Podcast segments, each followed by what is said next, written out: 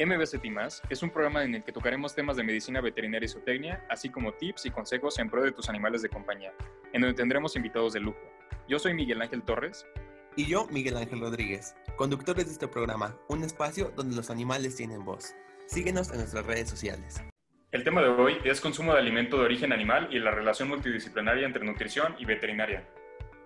Eh, tenemos como invitado especial a Carlos Antonio Nava Muñoz. Eh, él es estudiante de la licenciatura en Dietética y Nutrición en la Escuela de Dietética y Nutrición del ISTE. Asistió al Congreso Nacional de la Asociación Mexicana de Miembros de Facultades y Escuelas de Nutrición en el año 2019, que fue realizado en Monterrey, Nuevo León.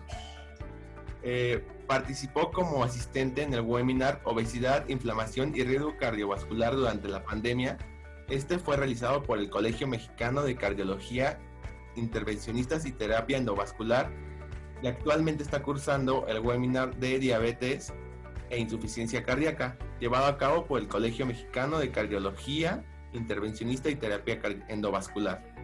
Actualmente también está cursando una sesión virtual, curso de lípidos y arteriosclerosis para médicos del ISTE, impartido por la ANSISTE y tiene certificación como instructor de pesas y gym por el EDEN y chef por parte del ASPIC, Instituto Gastronómico. Bueno, pues bienvenido, un placer tenerte aquí.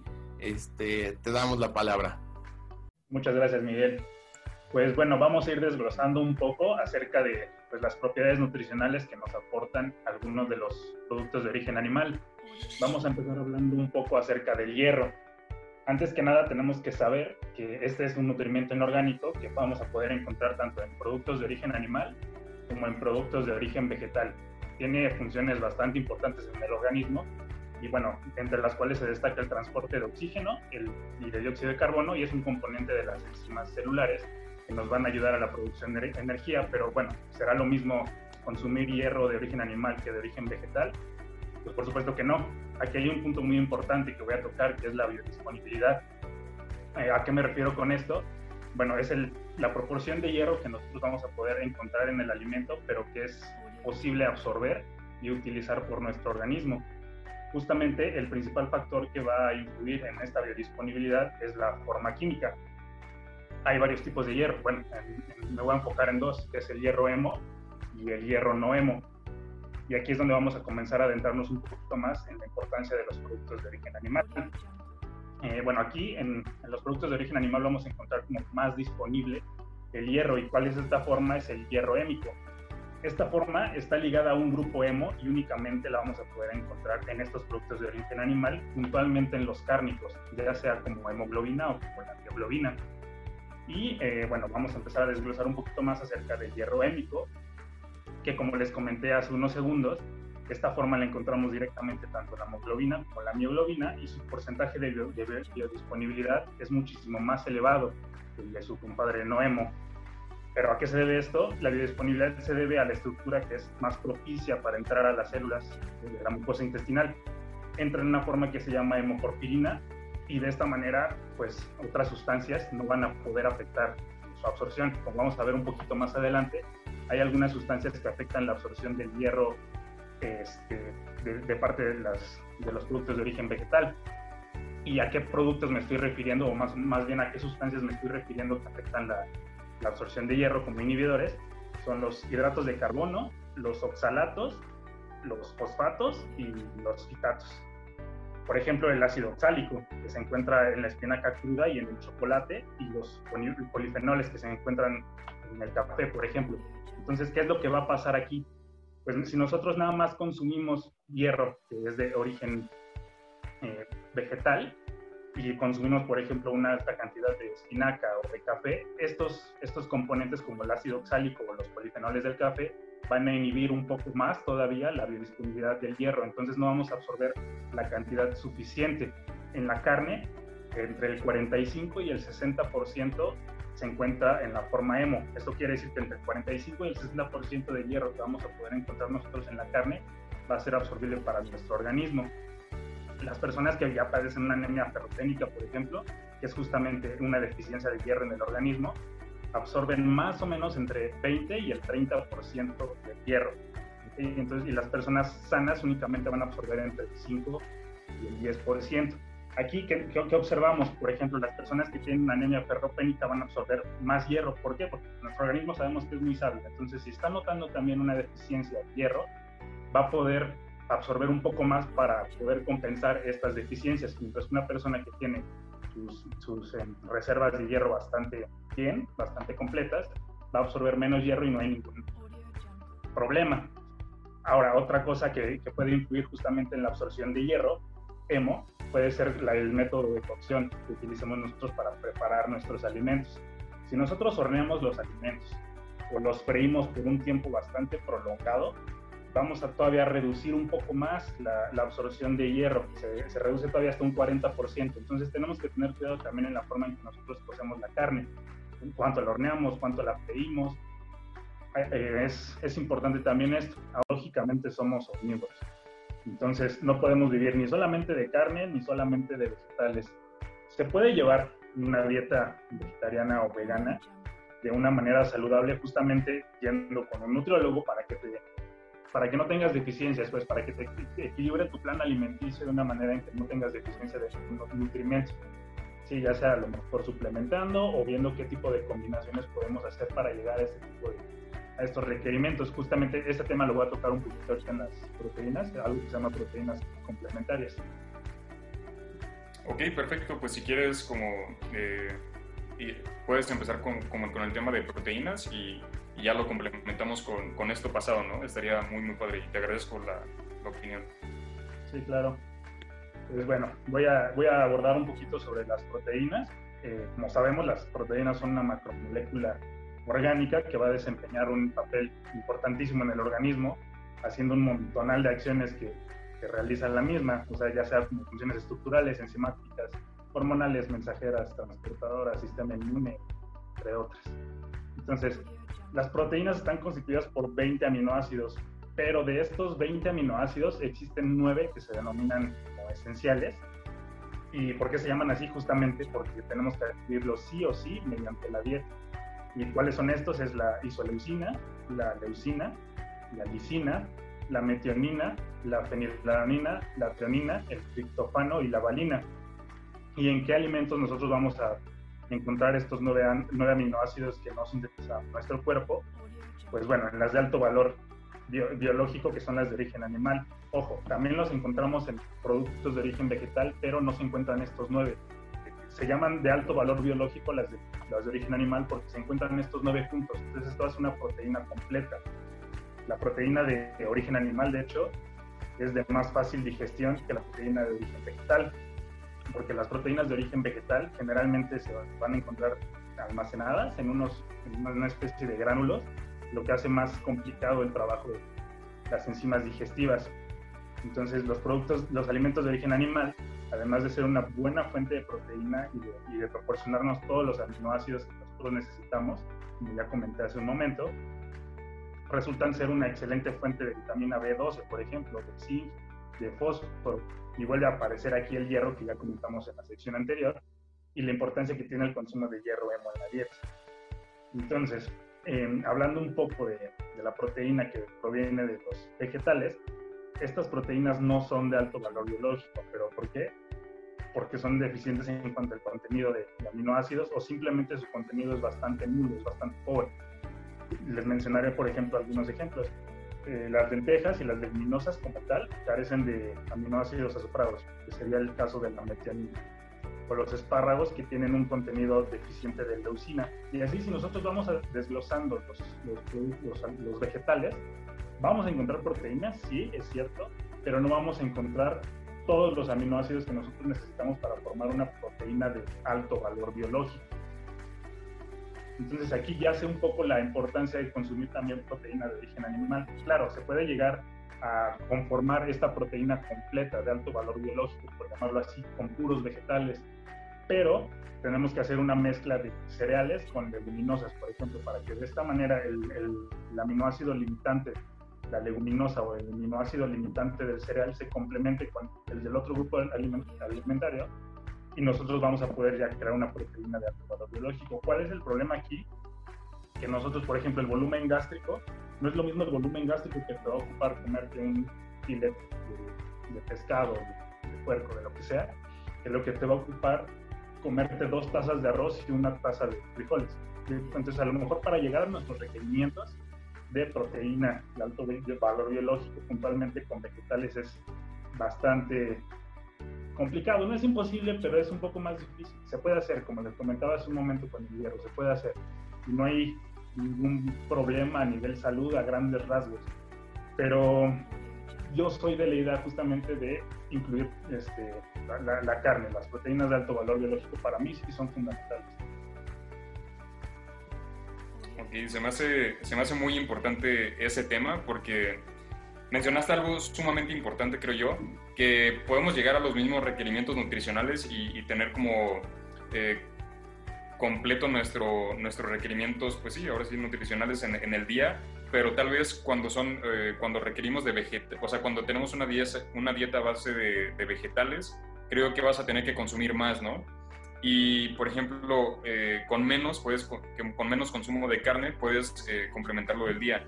Entonces, creo yo que, por ejemplo, en el tema de, de tal vez de, de la cuestión del medio ambiente, pues sí es importante este tema porque tú piensas tal vez que, que por estar, por ser vegetariano o vegano, estás aportando algo al medio ambiente, ¿no? Pero creo yo que se necesita producir tal vez hasta más para poder eh, llenar todos estos requerimientos.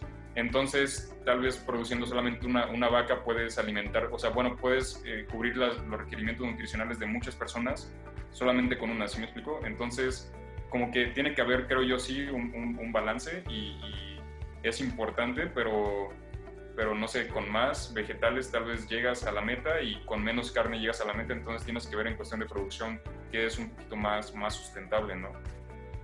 Sí, claro. Bueno, en cuanto al, impacto de, medio ambiente, ambas partes pudieran tener un, impacto negativo hacia el medio ambiente. Por ejemplo, como mencionas ahorita, el uso de suelo también para, para sembrar los vegetales, pues va, va, va a, contribuir con la, a contribuir con la deforestación, por ejemplo pero también, por ejemplo, el ganado, pues obviamente, pues, ustedes me pueden hablar un poquito mejor de eso, pero pues va también a deforestar, y va a liberar gas metano y va a contribuir, que contribuye justamente este gas al calentamiento global. Entonces creo que tiene que haber un balance. Los extremos son malos, como comentaba hace un, hace un momento. Entonces, ni totalmente vegetarianos ni totalmente carnívoros. Entonces podemos consumir las dos cosas, no te estoy diciendo que toda la proteína que consumas tiene que ser de origen animal. También se pueden hacer proteínas complementarias, como les decía ahorita, con un cereal y con una leguminosa, pero se pueden combinar ambas y así puedes llegar a tus requerimientos de una mejor manera. Ok, y bueno, inclusive, a ver si, si, no, si me equivoco me corriges, eh, en la conferencia del subsecretario Hugo López Gatel, el Instituto Nacional de Salud Pública, en una plática que la dio el director, proyectó una tabla de la alimentación actual en México de mayores de 5 años. En esta tabla se contemplan frutas, verduras, leguminosas, leches, derivados lácteos, carnes rojas, este, pollo, cerdo, pescado, embutidos, aceites y grasas, bebidas azucaradas y productos ultraprocesados, ¿no? Ahí hay una tablita donde indica que, o sea, tienen metas, ¿no? Como aumentar el consumo de, frutas y verduras, leguminosas, leches, eh, pero en cuanto a las carnes, del, del 7-8% eh, que se tiene, dicen que hay que disminuir un 2%. Sin embargo, sí contemplan que en tu dieta base tienen que estar estos elementos que ya mencionamos. Entonces, eh, creo que para un balance nutricional, como ya lo he estado mencionando, tiene que tener todo, ¿no? O sea, no, no puedes limitarte de decir, no voy a consumir eh, verduras porque te aportan algo a, esta tablita, a este balance nutricional. Y, y ese es como el dilema que hay, ¿no? Entre lo vegano, lo vegetariano, la gente que consume pura carne. No sé esa tablita si sí si, funcione o, o hay como bases para este tipo de, cosas nutricionales? Pues mira, eh, puntualmente, justamente lo que dices, ahí hay un, mm, no, no, sé si llamarlo mito, pero la gente también tiene muy satanizada la carne y a los productos de origen animal. ¿sí? Piensan que, por ejemplo, te van a elevar el colesterol o que te va a hacer mal o, lo que sea, ¿no? Hay muchos mitos en este, en este aspecto. pero lo cierto, Sí, exacto. También dicen que justamente la, carne de pollo tiene hormonas, cuando claramente sabemos que no es cierto. La desinformación aquí es un punto clave y es algo que ha faltado muchísimo en, el manejo de la salud en, México. Este ya es otro tema, pero a, lo, que, a lo que va, voy yo con tu pregunta aquí, es que, por ejemplo, con el huevo también pasa lo mismo el colesterol. Dicen, es que yo no como huevo y, o le quito la yema por el colesterol. Realmente el consumo de huevo es un factor de riesgo para enfermedades cardiovasculares. La realidad es que no. ¿sí? La realidad es que no. Todo va a ir, en función en cuánto consumas del alimento y lo mismo con la carne. Sí, sí, obviamente si, si tú consumes una cantidad exorbitante de carne, te va a mal y vas a tener eh, consecuencias a nivel, a nivel de salud, al igual que si consumes en exceso cualquier producto, de, ya sea de origen vegetal, también vas a tener consecuencias en nivel salud. Aquí lo importante es ah, este balance, ¿sí? tanto en los productos de origen animal como en los productos de origen vegetal, para nosotros poder llegar a un óptimo estado de salud. Entonces sí, sí es importante y es importante hacer que pues la población consuma todos, todos los grupos eh, de alimentos, tanto frutas como verduras, como carnes, como productos de, de origen animal. Con los embutidos ahí hay un tema por, su, por la, forma de, elaboración, pero eh, sí es importante que, que, consuman todos los grupos de, alimentos. Sí, me, me parece súper importante eso. Y, y, por ejemplo, Carlos, para aterrizarlo un poquito más, creo que tú justamente diste, o sea, das en, el clavo, ¿no? Creo que dices lo, lo, lo, oportuno, creo que sí tiene que haber un balance, tiene que, o sea, todo, todo es necesario, obviamente si comes carne en exceso, te va a hacer daño y, y pues obviamente también te puede ocasionar problemas, ¿no? Entonces, por ejemplo, yo cuando ingresé a veterinaria y te platicaban súper bien de los productos de origen animal, que tienen la razón, ¿no? Pero como que vendes esta idea de que consumir diario y consumir este, casi casi lo que tú quieras de carne como que no está mal. Y, a mí me gustaría complementarlo un poquito con la parte tuya de, de nutrición y ya aterrizarlo un poquito más.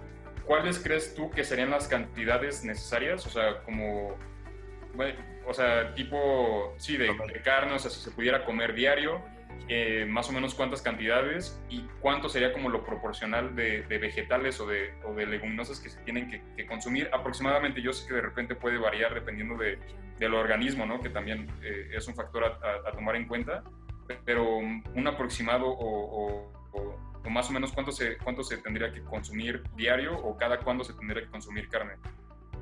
Pues mira, los requerimientos como tal de, proteína, por ejemplo, van a variar los individuos. Ya sea, y, hay muchísimos factores que influyen. El estado de salud de la persona, la cantidad de ejercicio que hace, por ejemplo, la persona, por ejemplo, tocando el tema de personas que hacen ejercicio y las personas que no realizan ejercicio, la cantidad de proteína que estas personas van a necesitar es totalmente diferente, porque, por ejemplo, no es lo mismo alguien que levanta pesas, que va a necesitar alrededor de 1.8 a 2.2 gramos de proteína por kilogramo de peso, a una persona que realmente no necesita em, pues, crear esta masa muscular. La OMS propiamente dice que de 0.8 a 1 gramo de proteína por kilogramo de peso. Yo la verdad ahí difiero un poco y pienso que es muy poca proteína para, para el organismo. Yo me iría más a 1.2 gramos por kilogramo de peso. Aquí hablamos, eh, basándonos en el sistema mexicano de equivalentes, una porción de, de 30 gramos más o menos de, de pechuga de pollo, por ejemplo, te va a aportar en alrededor de 7 gramos de proteína por esos 30 gramos. Entonces, pues ahí, ahí habrá que hacer la cuenta para cada persona. Por ejemplo, si una persona, no sé, te pesa, mm, no sé, ¿cuánto, pesas tú? Mike, te hablan. bueno, por ejemplo, peso 74. Ajá. ¿74? Sí, o sea, por ejemplo, basándonos en, esto que, dice la OMS, por ejemplo, me voy a basar en lo que dice la, OMS para no entrar en controversia, eh, sería alrededor de un gramo por kilogramo de peso. Entonces tú tendrías que estar consumiendo alrededor de 74 gramos de proteína al día, una prox, obviamente esto no es, exacto. Entonces, eh, por eso es importante también que nosotros asistamos al nutriólogo para saber exactamente qué necesidades tenemos de macronutrientes o, qué, deficiencias pudiéramos tener de micronutrientes o, este, cómo está nuestro estado nutricional, pues. Ok, pues sí, o sea, prácticamente la nutrición es pues como la medicina y como esta carrera de veterinaria, ¿no? O sea, no, no es una fórmula mágica, sino que es individual y va por cada ser, o sea, por cada ser vivo, pues vas formulando y aplicas lo mismo en nutrición. O sea, no, no hay una receta y tiene que adaptarse a las necesidades de cada individuo, ¿no? Y ahorita que mencionaste lo de las proteínas, ibas a mencionarnos algo, ¿no? Sobre la biodisponibilidad. Ah, pues bueno, era más o menos justamente esto que les comentaba de los, de los aminoácidos. Sí, que, en, los productos de origen animal, propiamente en las carnes, nosotros vamos a encontrar estos aminoácidos esenciales de manera completa, cosa que en las leguminosas y en los cereales pues los encontramos, pero como por piezas. Aquí te encuentras unos, acá otros, entonces tienes que juntar estos alimentos para, para crear esta, esta proteína de alto valor biológico y tú puedas tener disponible todos estos aminoácidos que, estás necesitando pues, de fuera. Entramos en el enfoque multidisciplinario donde las y los médicos veterinarios o tecnistas siempre recomiendan a la gente eh, consumir el huevo cocido, ¿no? Jamás en su presentación cruda porque pues puede transmitir enfermedades zoonóticas como la salmonelosis. Desde el enfoque nutricional o de los nutriólogos, ¿qué recomiendan? O sea, ¿es bueno, o malo? ¿Cuál es la diferencia? Eh, ¿Aporta en realidad algo más allá de, consumirlo eh, cocinado, por así decirlo? Pues mira, la, principal razón por la que no debería consumirse el huevo crudo es esto que comentas. ¿sí? Te arriesgas justamente a, a, adquirir una enfermedad infecciosa, justamente como la salmonelosis. Yo precisamente por eso nunca he recomendado consumir el huevo crudo. Ahora, en cuanto al aporte nutrimental que pudiera tener el huevo, ya sea crudo o, cocido, para mí es mejor consumirlo eh, cocido, justamente por la, la, proteína del huevo, la albúmina, es una proteína muy larga, entonces la ruptura de los enlaces cuando se cocina lo hace de más fácil digestión. Entonces, pues si tú lo consumes crudo, pudiera ser que no alcances a digerir esta proteína de la mejor manera. Ok, entonces, este, bueno, ese es el enfoque y la conexión. Y ahora eh, vamos a hablar de algo igual es muy polémico, el consumo de leche. O sea, esto, pues simplemente por el comportamiento animal, eh, pues las madres le dan la leche a sus, a sus crías pero cuando crecen el animal, ya sea becerro, perro, gato, ya no necesita este elemento y los humanos seguimos consumiéndola, ¿no? Porque nos gusta y todos los derivados de ella. Entonces, ¿qué tan necesaria es la leche? Nutricionalmente sí nos aporta algo, pero ¿qué tanto se necesita? O sea, ¿está bien consumirla? ¿No? ¿O, qué onda con eso? Mira, lejos de, estar bien o estar mal consumirla, la leche es un alimento bastante completo. De hecho, es el único de origen animal como tal que te va a aportar los tres macronutrientes, hablando de proteínas, de lípidos y de hidratos de carbono. También es una importante fuente de calcio, por ejemplo. Entonces, pues creo que el consumo de leche va, va un poquito más hacia la parte ética, como me comentas ahorita, hay mucha gente que piensa que pues la leche solamente es para los becerros, que nosotros ya no tenemos por qué consumir leche. La cuestión aquí es que pues si nos, nutrimentalmente si es un alimento vasto este, pues, en, nutrimentos, ¿no? Si nos ayuda bastante a, aportar los nutrimentos diarios que nosotros estamos necesitando.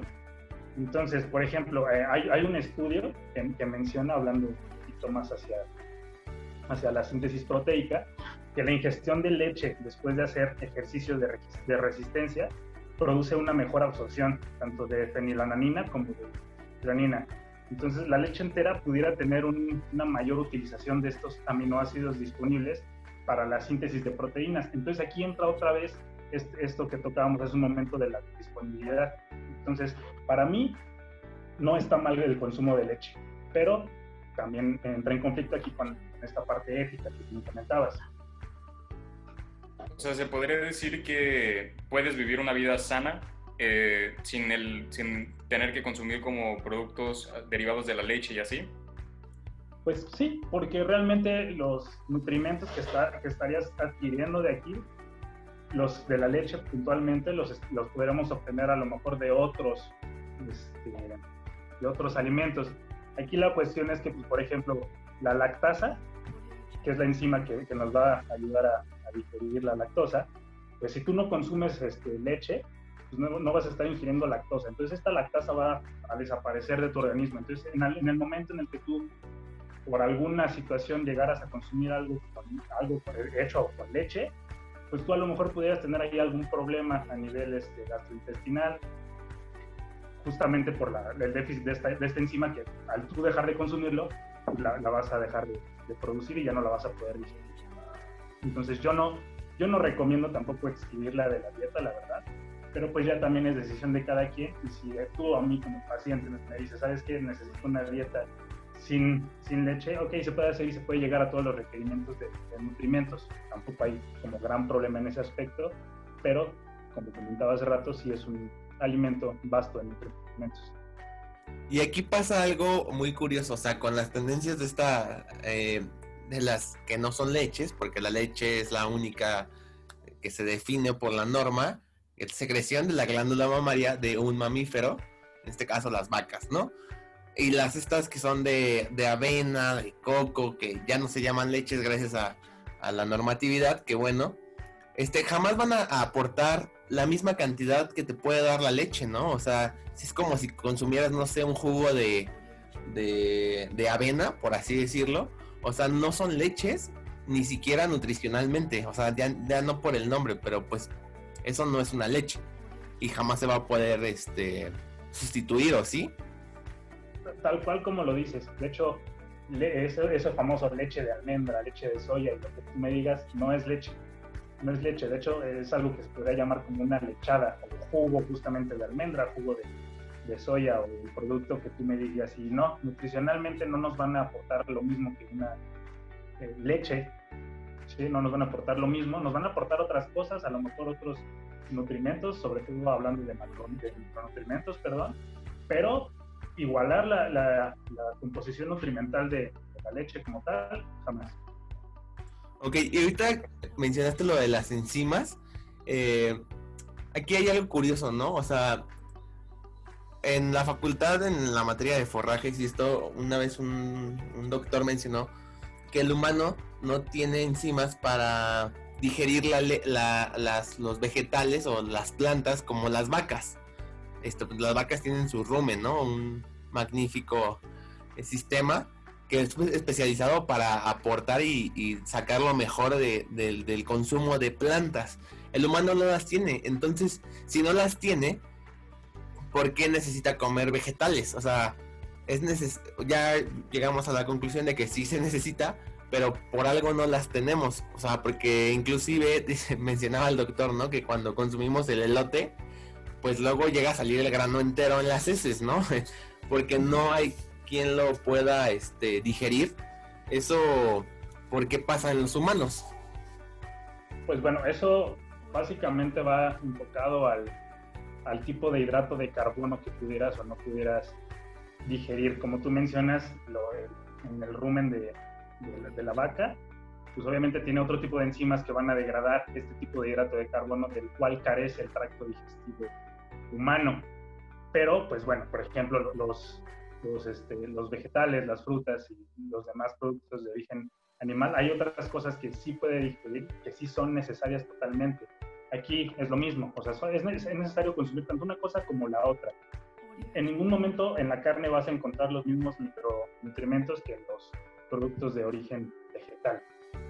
¿Sí? Entonces, pues creo que no se puede sustituir uno con, uno con el otro son necesarias ambas cosas.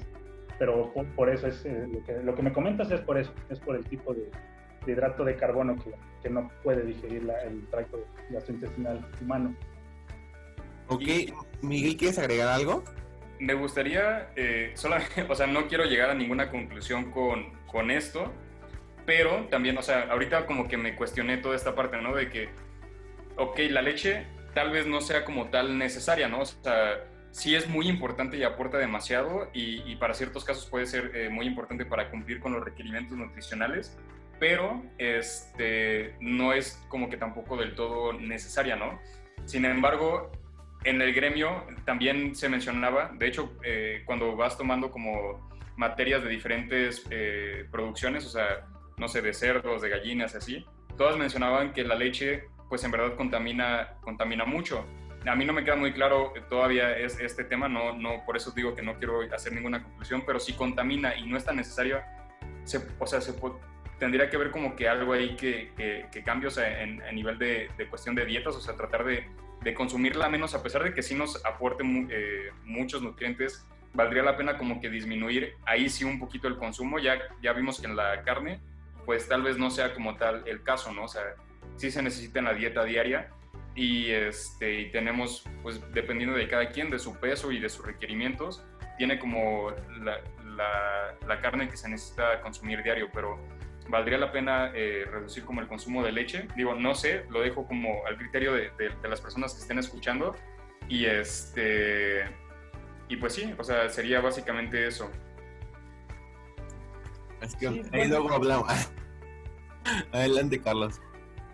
Eh, pues yo, yo en ese sentido, a lo mejor no como tal utilizar el término reducir, sino más bien aprender, aprender a, a nosotros porcionar los alimentos, ya sea de cualquier grupo este, de alimentos, para nosotros consumir únicamente lo necesario y no llegar a un exceso, ni, ni, consumir demasiado ni dejar de consumir. Entonces tenemos que llegar a este, a este punto donde nosotros solamente estemos consumiendo lo necesario, hablando puntualmente de todos los temas que tocamos, de, huevo, de leche, de carne, este, de, verduras, de frutas, de todo. Nada más consumir lo que nosotros estamos necesitando de acuerdo a nuestras necesidades fisiológicas y, pues bueno, de acuerdo a, otros factores que también influyen, como por ejemplo la, parte socioeconómica, porque no todo el mundo puede consumir carne todos los días, ni todo el mundo puede consumir leche todos los días, ni huevo todos los días. Entonces, en este caso, a lo mejor ahí sí, eh, asistiendo al nutriólogo, se le tiene que dar una orientación a esta persona para que a lo mejor pueda obtener estos nutrimentos de otras fuentes, no necesariamente de origen animal. Entonces, también ahí hay que tomar en cuenta esa parte, la parte socioeconómica tú dices básicamente como que ser más, más eficiente, ¿no? Creo que en, esta cuestión de, medioambiental, que la verdad es, me parece muy importante porque pues, básicamente es el futuro de, todos nosotros, creo que no es irte a una tendencia eh, de, eliminar por completo las proteínas de origen animal, o sea, el consumo de, alimentos de origen animal, ni tampoco irte al extremo de, consumir demasiado, ¿no? Creo yo que es importante, o sea, ahorita con esto eh, creo que es muy importante asistir al nutrólogo no solo cuando tienes problemas de salud, sino obviamente tenerlo como parte de tu rutina, ¿no? Casi casi como ir al psicólogo, creo yo que es una buena manera de prevenir muchísimas eh, enfermedades que ahorita lo estamos viendo mucho con esta pandemia, ¿no? Entonces creo yo que es una cuestión más como de ser eficientes en, en lo que consumimos y, y lo que producimos y, no llegar como al extremo de, consumir demasiado o de tirar, ¿no? Porque hay mucha gente que, se queda ahí con un montón de carne en su refrigerador y ese último la tira porque ya, ya caducó. Creo que eso contamina más que, el hecho de, irte por un extremo o el otro, ¿no? Sí, exactamente. Hay que, hay que comer inteligentemente, hay que alimentarnos inteligentemente y solamente con lo que nosotros estamos necesitando. Y de hecho tocaste un punto muy importante. La nutrición no solamente nos va a servir para bajar de peso o para ganar masa muscular o lo que sea, también nos sirve como medicina preventiva. Y lo estamos viendo justamente como comentaste con la, pandemia actual. ¿Quiénes son los que tienen más riesgo? Personas con hipertensión arterial, personas obesas, personas con diabetes, que son enfermedades que puntualmente puede ayudar. La, la, nutrición es una pieza angular para prevenirlas. Entonces, creo que a nosotros al tener justamente este balance del que hemos estado hablando, nos va a ayudar a, tener un óptimo estado de nutrición. De hecho, por eso la nueva, el nuevo etiquetado, ¿no? En la, en la norma, o sea, la tendencia es que con eso, ese mensaje, pues tú veas lo que estás consumiendo en realidad, o sea, alto en sodio, alto en potasio, alto en grasas, no sé qué opinión tengas, que a lo mejor sí ya no va con el tema, pero es una tendencia de, lo hicieron porque quieren disminuir que la gente consuma este tipo de, de comida, ¿no? Digo. sí, claro, o sea, aquí la tirada que estoy, la verdad, tengo mis puntos en contra del nuevo etiquetado, pero ese es otro tema. la tirada era justamente eso, mejorar como eh, la elección de alimentos de, las personas que justamente consumieran los que, los que fueran más equilibrados, que no fueran altos justamente en sodio, altos justamente en calorías, los ultraprocesados básicamente. Pero pues bueno, está, mm, tiene, tiene varios huecos ahí ese, ese nuevo etiquetado que no, que no ayudan creo yo que, que, sí da claridad a la hora de saber qué estás consumiendo, obviamente, porque te lo está poniendo ahí enfrente, ¿no? En el, en el, en el paquete. Pero fíjate que me he topado, coincido completamente contigo, me he topado con muchísima gente en redes sociales que es como de sube su empaque y dice alto en calorías y quién sabe qué cosas. Y dice, bueno, a pesar de eso yo no voy a dejar de amar este alimento, ¿no?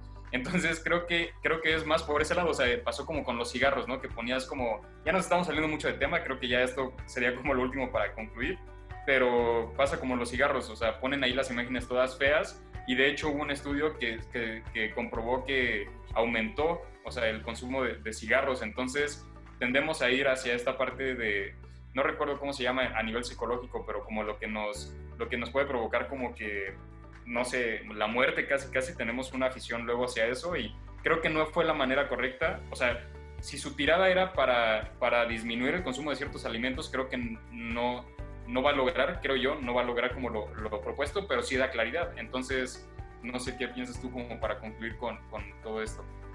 Pues, pues siendo, teniendo una opinión ya, ya concisa acerca de esto, creo que la base para mejorar la alimentación de la población es la educación en nutrición. Si nosotros en las clínicas familiares implementamos justamente estos espacios para, que para enseñarle a la gente a porcionar alimentos, a, a qué alimentos elegir cuando vaya al mercado o al súper, que cuándo puede consumir a lo mejor darse un gustito con unas papas o con unas galletas, porque tampoco está mal, y, es lo que está pasando con este nuevo etiquetado, está satanizando los alimentos.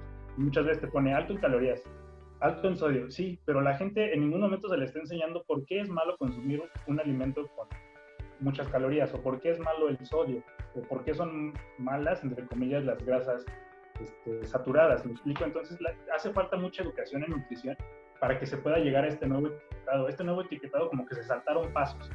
Sí, entonces creo que tiene, se tiene que ir poco a poco y la educación en, nutrición es fundamental para que la gente aprenda a comer y a elegir alimentos, que es lo más importante, porque prohibir alimentos nunca ha sido la opción. Si tú, si tú le prohíbes a la gente, por ejemplo, esto que pasó en Oaxaca, le prohíbes comprar alimentos a, este, chatarra a los niños, ¿qué va a pasar? Pues a lo mejor él no lo va a comprar, pero pues si sus papás toman coca, va a ir a comprar coca. Eh, van a comprar coca, la van a traer a la casa y la va a consumir.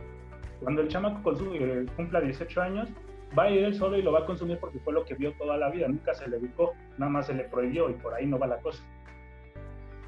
Sí, pues es que yo creo que eso es el problema de, muchas cosas eh, y tirarle más a la educación. O sea, y en veterinaria pasa y yo creo que en todas las carreras aquí con la tendencia responsable de animales de compañía, el que no abandonen, el que sepa las implicaciones de tener un perro y todo lo que conlleva, pues es porque no se ha educado y no se ha apostado por eso, ¿no? Entonces, este problema, pues mira, aquí también encontramos otro enfoque donde se relaciona nutrición con veterinaria y todas las carreras yo creo que tienen que trabajar de la mano para poder lograr mejores objetivos y, y pues el futuro son los niños, o sea, si tú educas a los niños, esos a su vez van a educar a las futuras generaciones y eso es una mayor solución. Y sí, ya nos desviamos bastante del tema, pero bueno, ya así como para cerrar, entonces la conclusión eh, a la que llegamos eh, es todo con medida, ¿no? O sea, no irte al exceso de ser vegetariano, ser vegano o eh, ser totalmente consumir carne, ¿no? No sé si eso es a lo que se llegó, Carlos. Sí, sí, claro, se tiene que llegar a, un balance en los alimentos que estamos consumiendo, consumir todos los alimentos de los diferentes grupos de alimentos, pues. Entonces, para nosotros tener un óptimo estado de nutrición tenemos que consumir de todo con las porciones necesarias y obviamente individualizado a tus requerimientos personales. Ok, y bueno, ya para finalizar, ¿quieres agregar algo, Mike? Y otra cosa, Carlos, ¿tienes alguna red o algún contacto en donde te puedan mandar mensaje y así? Ah, pues mi, mi Instagram, no sé si, a ver, espérame tantito. ¿Te lo, ¿Te lo dicto? Sí, claro, es que van a escucharlo, ajá, hay que deletrearlo. Es Charlie Nava, ¿no? Charlie con 3 E. miguel.nava. Bueno, pues lo pueden seguir en su red social, ahí le pueden mandar mensajes y pues ¿vas a agregar algo, Mike? No, sí, yo solamente como para cerrar creo que, que es muy importante esta parte de, asistir a un psicólogo, no digo un psicólogo, a un nutriólogo, no por la parte de, corregir como algún mal hábito o que quieras llegar a cierta meta, sino como medicina preventiva y eso nos va eh, a dar un, una mejor eh, calidad de vida. Y en la parte, o sea, eso ya es por la parte de nutrición y en la parte de veterinaria, pues también entender eh, todo, o sea, que creo, creo que nos toca a nosotros, junto a los nutriólogos, como eh, tratar de, erradicar, bueno, no erradicar porque tal vez no se llega a eso, pero tratar de informar a la gente para que no siga cayendo en estos mitos y, y generar una educación bastante más amplia, ¿no? Porque nosotros como veterinarios producimos y los nutriólogos como que eh, guían y aconsejan en la parte de cómo se deben de, de consumir estos, estos alimentos. Entonces, eh, mantenerlo ahí como en conjunto creo yo que, que es una buena eh, estrategia y, y, pues nada, tratar de ser más eficientes en la forma en la que comemos para tratar de, de ayudar a este impacto ecológico y no irte por extremos, ¿no? Sí, nuevamente eh, agradecemos por tu tiempo, Carlos. Eh, te vamos a hacer llegar tu constancia de participación y pues eso sería todo. Muchas gracias por sintonizarnos. No te olvides de buscarnos en nuestras redes sociales. Estamos en Instagram como arroba medvetsu, arroba medvetzo, arroba ocapia-animals, arroba okapia-animals, arroba miguel.t11 y arroba miki-fmvz, arroba m-i-c-k-e-y-fmvz. Hasta luego.